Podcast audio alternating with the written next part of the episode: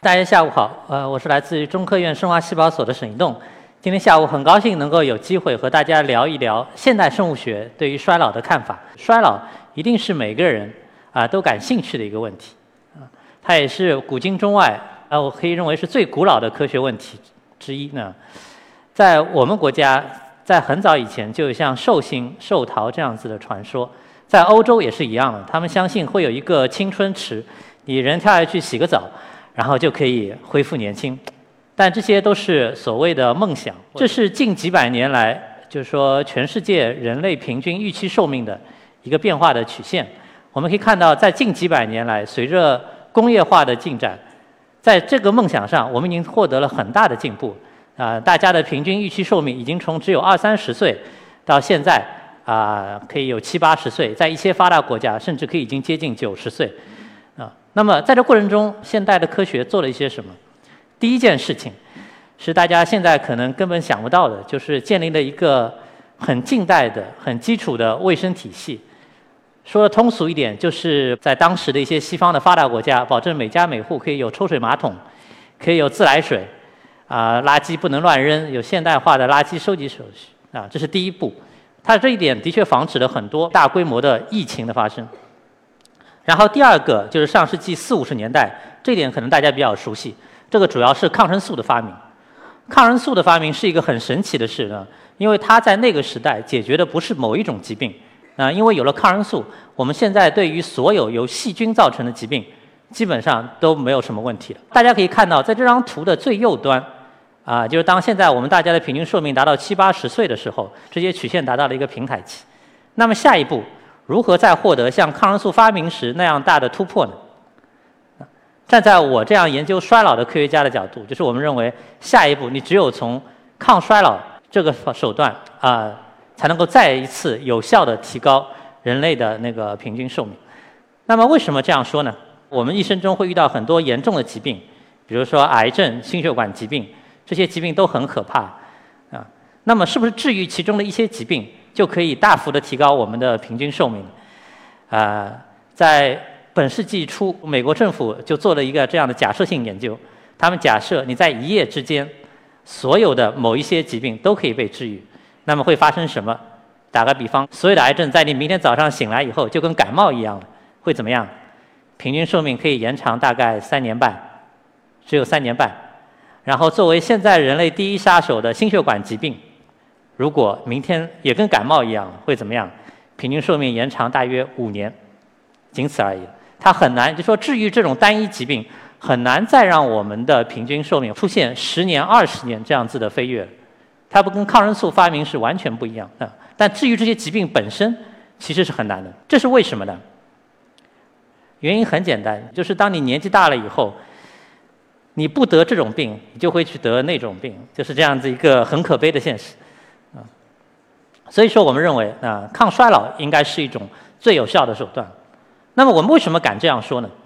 是因为我们发现这些所有现在的重大疾病，啊，甚至于包括过去的那些细菌感染，它的致死率跟发病率都是跟你的年龄急切相关的。这一点其实也跟大家的生活经验是相符的，就是年纪越大越容易得病，越容易去医院。那么，我们的一种想法就是，既然所有的这些疾病都和你的年龄或者衰老有关。那么，如果我们从根本的源头去延缓你的衰老，或者有办法逆转你的衰老过程，那么你得这些病的概率就会统统下降。这一点就有点像四五十年代发明抗生素的那一刻，因为那一刻它对抗的不单单是肺炎，它对抗的是所有的感染。那么我们现在也是一样的，我们希望用这种方法，它对抗的不是单单的神经退行疾病，不单单对抗癌症，而是对抗这张表上列出的所有这些老年人很容易得的病。那么，在我们这个研究，我们所期望能够获得的是什么呢？刚才的那些呃 slide 里面也显出一个很酷的，叫做 immortal，就是永生啊。但是这个我认为这个还是一个很美好的梦想啊。在近期，我个人认为这是个十分遥远，但是你是可以梦想的一个东西。那实际上来说，我们希望的是什么？在这张表的最上面，是我们一般人的生命历程，在你人生的最后十几年、二十年里，你可能会苦于病痛。那么我们希望能够达到的是这张表最下面的那一条线，就是我们可以提高你的寿命，同时，啊，我们把你的这个跟病痛斗争的时间缩得很短。这个并不是梦想啊，这个是的确确实实在不管是动物还是人群中是有实证的。那么我们来讲一讲啊，我们现在的现代生物学对衰老到底了解到一个什么样的程度？首先，我想说一下，就是我们古人的智慧。我们古人一直强调一个阴阳平衡的理论，就是说你什么东西都在于一个平衡，什么东西出问题了，就是因为这个平衡被打破了。啊，这个呃，这个很朴素或者说很传统的理论，对于衰老仍旧是适用的。当然，我们现代生物学赋予它新的含义，就是说在我们的体内同时存在着。一些确确实实可以被科学测量、感知的衰老因子，当然，同时的，我们体内为了对抗这些东西，一直有一套很不错的机制。我们可以简单的说，它们是长寿因子，它们包括 DNA 修复啊，还有一些去除垃圾蛋白的一些机制。但是，我们说可惜的是，就是说，随着你年龄的增长，随着衰老的进程，衰老因子这一侧不可避免的啊增加了，而长寿因子这一侧不可避免的削弱了。这也是为什么每个人会变老，为什么会发生这样子的变化，啊，这才是我们生物学所需要去回答的问题。这是上世纪五十年代就开始提出的理论。从进化论的角度来说，为什么你的体内会发生这样的失衡？为什么你会变老？一个那时候提出一个很经典的理论，今天依旧适用，就是说，进化在我们几十亿年的十几几千万年的进化中，最关心的一点是你这个动物能不能产生健康的后代。所以说，进化在你产生后代之前，对你的身体有这个很强的选择性压力；而在你产完后代之后，进化对你就是一种放任的状态了。那我们打一个比方，这就像呃学生上课，啊，在你产后代之前，在你的教室里一直坐着一个老师，他监督着每个学生的功课，不能让你瞎搞。但当你产完后代之后，这个老师就回家下班了。然后教室就变成像这个右图所显示这样，就你的身体也就慢慢走向一个无序的过程，啊，包括我自己的研究在内也表明，很多很多时候你衰老的原因就是因为在前半节的一些好学生，在后半节变成了坏学生啊，这样导致。那么再进一步，在基因和分子水平，我们怎么来解释衰老这个现象呢？那么我们稍微先简单谈一谈，我们是怎么研究衰老的？研究衰老需要一个模型，现在一般就使用。这张图上所表示的这些动物呢，最左边的是一个叫做线虫的动物，它活得很短，只有三周。然后最右边就是我们呃大家自己。我们可以看到，对那些活得比较短的动物，我们是可以获得寿命的数数据的。但对那些活得很长的，像我们人这样子的动物，因为它的寿命现在长达八十年，我们很难确切的知道某一种方法或者某一种理论能不能确切的延长寿命。但是我们还是可以知道。这些方法能不能改善一些衰老相关的症状？那么，通过这些模式动物，尤其是最左边的这个线虫，我们知道了一点很不错的消息，就是衰老是可以被基因调控的。大家可能觉得没有什么，因为在六七十年代一直有一种理论认为衰老是一个被动的过程，所以你也是无法干预的。但现在我们知道，衰老其实是一个主动的过程。那么，因为它本身是主动的，所以你也就可以对它进行干预。那么，在上世纪九十年代。人们终于找到了第一条可以连成队列的一条信号通路，就是由分子基因构成的一条信号通路，就是胰岛素信号通路。那时候在线虫中发现，你只要把其中的一个基因突变掉，这个动物就可以活的寿命是原来的两倍到三倍。那么这个信号通路简单来说，我们挑开复杂的那些基因的名字和生物学的原理，最通俗的说法就是让动物去得了一个轻微的糖尿病，因为大家都知道胰岛素其实就是。呃，是感应血糖的。通过那个这条通路，产生了一系列，呃，让你的身体内的一些垃圾可以被循环，让你身体内一些不必要的代谢可以下降，这样子的手段，来让身体达到一个有序，然后是可持续发展的这样一个状态。那么，在这条通路之后，到现在已经过去了二三十年了，在这时间发现了许许多多的这种分子，他们都参与调控衰老这件事情。那么，就像我一开始提到过的，这些所有分子尽管构成了一个很复杂的分子网络，但它们大致还是可以分成两类，啊，它们有一些其实是促进你衰老的，啊，还有一些分子，它们是用来对抗这些衰老因子。那么我们现在来研究，当得悉了这些分子机制之后，我们所希望的啊，就像我们是逆我们衰老而行，就是希望我们可以在年纪大以后减弱衰老因子这一块，而去促进长寿因子这一方面的。那么这样，我们相信你在老年期可以延长你的寿命，可以改善你的健康，可以预防那一些种种的疾病。那么最后，我们就来谈一谈，就是说，在现代生物学的看法中，我们怎么来延缓衰老？简单来说，就是你要控制好你的环境因素和遗传因素，也就是内因和外因。那么环境因素啊，其实很简单啊。首先你要选一个好地方去生活，你不能生活在一个雾霾沉重的城市啊，因为这个也这个已经不是笑话了，这个是有科学研究的。在前两年他们发做过对于我国人群队列的研究，发现生活在淮河以北空气污染比较严重的地区，它的平均寿命要比淮河以南空气污染相对好一些那些地区要短个两三年啊。那么同时，这一点其实跟我们这种科学研究没有什么关系，就是你要生活在一个医疗保障很不错的地方，啊，这一点其实是在全世界都被证明了。就是说，你要活得长，不是要生活在一个风景秀丽的海岛上，而是应该生活在一家大医院的隔壁。那么，在做到这一点以后，那我们自己还能干什么？啊，第一种方法，其实大家以前应该都听说过，就是所谓的限制饮食，也就是所谓的吃的少，你就可以活得长。活得健康，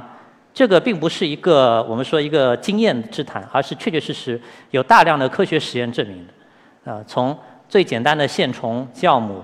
一直到现在已经做到灵长类，也就是猕猴，都有同样的现象。就是说，这个动物如果进入一种节食的状态，它都可以活得更长，而且可以活得更健康。就像这个右边的这些猴子的照片，猴子跟我们人一样，年纪大了会脱发掉毛。你可以看到那个节食的猴子很健康。啊，身上的毛发很有光泽，而那个同样年龄的没有结石的那些猴子，你可以看到它的身上的那个毛都掉的差不多了的，但它们也会活得短一些。但是这个结石并不是大家平时在那个报刊杂志上看到的所谓的七分饱的那个概念，结石远远要比这个七分饱要苛刻。可以这样说，七分饱的概念只是让你达到呃，我们说一个正常的。就是营养学推荐的那种饮食标准，节食要求你在这个基础上再少吃百分之三十。一般正常人哦，在这种情况下，每个人都会有强烈的饥饿感，因为这些饥饿感会导致坏心情。我不知道大家怎么想，但我的心情肯定会很坏，因为此因为这个营养可能有些问题，所以身体更容易疲劳，啊，认知功能不管是心理的还是生理的都会有一些减退，所以这是很难实行的。那么我们就想一种办法。如果不能够完全吃的少，那能不能改变一下食谱的结构呢？就是我把一些有益的东西多吃一点，有害的东西少吃一点。那么这个我们回到刚才说到的胰岛素信号通路，胰岛素是感受血糖的，所以说科学家们啊，包括这位这位女士是发现这个胰岛素信号通路的先驱，啊，Cynthia Canning 女士，她想出一个方案，就是说针对胰岛素通路，我们少吃一点糖，要人为的降低你的血糖水平。她说：“你应该多吃蔬菜、水果，但不要吃那些含糖量很高的，像西瓜这样子的蔬菜水果。啊，他说你可以吃肉，没有问题的，吃鱼、吃荤菜都没有问题。但是他就是下面用红字标出了这一行，我想大家可能应该也看得懂。他说不要吃土豆，不要吃意大利面，不要吃面食，因为面食其实是我们体内糖的最大的来源。啊，这一点和大家。”同样的，从很多节目中看到那种吃粗粮、呃少吃肉、少吃油腻，这样子可以活得怎么怎么样的理念，是完全背道而驰啊！他本人现在在身体力行这个食谱，呃，这位科学家并不是只做不说的啊，只说不做的，他是既做又说的。呃，至于怎么样，我们可以期待的，但是。近来的一些营养学的研究的确也表明，他的这个建议尽管有一些极端，但的确是有道理的。啊，我们过去的那些营养指针，呃，就是指导大家多吃粗粮，或者说是多吃蔬菜、少吃肉类，很有可能是有问题的。那么，当然随着现在的研究，已经提出一些药物，你以后可能通过吃一些每天吃一个药片，你就可以怎么怎么样。然后这类药片最有名的这个药就是二甲双胍，它原本是一个用来治疗糖尿病的药啊，这个药其实跟那个胰岛素通路也是有关系的。在分子机理上也正是通过胰岛素通路来解释的。这个药在两年前已经被美国 FDA 批准进入临床实践了。这次临床实践不是为了看它对抗糖尿病的作用，就是为了看它能不能在人群中降低像癌症、心血管疾病、神经退行疾病这些疾病的发病率。同样，我还想再强调一下，现在的抗衰老研究从来没有以提高寿命为指标，啊，因为这个其实是不科学的啊。除了这种试验性的药物，其实对于每个人来说都有一种更容易啊、更更容易接受的，就是你应该进行适度的体育锻炼，可以让你体内产生适量的过氧化物，就让你的体内得到一种适度的氧化损伤。这是这打个比方，就是你年纪大了，你的身体最终是要面对很强的氧化损伤。那么你通过平时的体育锻炼，让你的身体就像学生准备模拟考试一样的，多考两次模拟考，这样到大考的时候就不会慌了呢。简单来说就是这样这个原理。但同时，我们这样十分强调适度的体育锻炼，因为如果是强度十分大的，完全超出你负荷这样子强度的体育锻炼，它其实会产生太多的过氧化物，对你身体造成过量的损伤。啊，在这边稍微说一句题外话，这只是我个人的观点哦。我从来不推荐马拉松这样子的运动。我一直觉得每年去跑马拉松的人都是在跟自己过不去了。当然，这最近两年还有一些我们说别辟蹊径的方法，它完全脱离过去对于衰老的这些分子信号的认识。它有一个最简单的办法，他说，因为你年纪大了，你的体内有很多细胞会进入衰老状态，而这些衰老的细胞其实会产生像炎症这样子的一些很不好的反应。那么就有科学家想到，要不就干脆把这些衰老细胞提前干掉，啊，让你体内的衰老细胞数降到最低，啊，这是一种别辟蹊径的方法，它也是可以至少在小鼠中是被证明是有一定效果的。所以说，我们说去除老化细胞，然后也可以对抗衰老啊。我们希望通过我们的研究。希望大多数人在他们的八十岁、九十岁甚至一百岁的时候，也可以像这两位一样啊，十分的活跃，然后十分的生活仍旧是十分的多姿多彩。谢谢大家。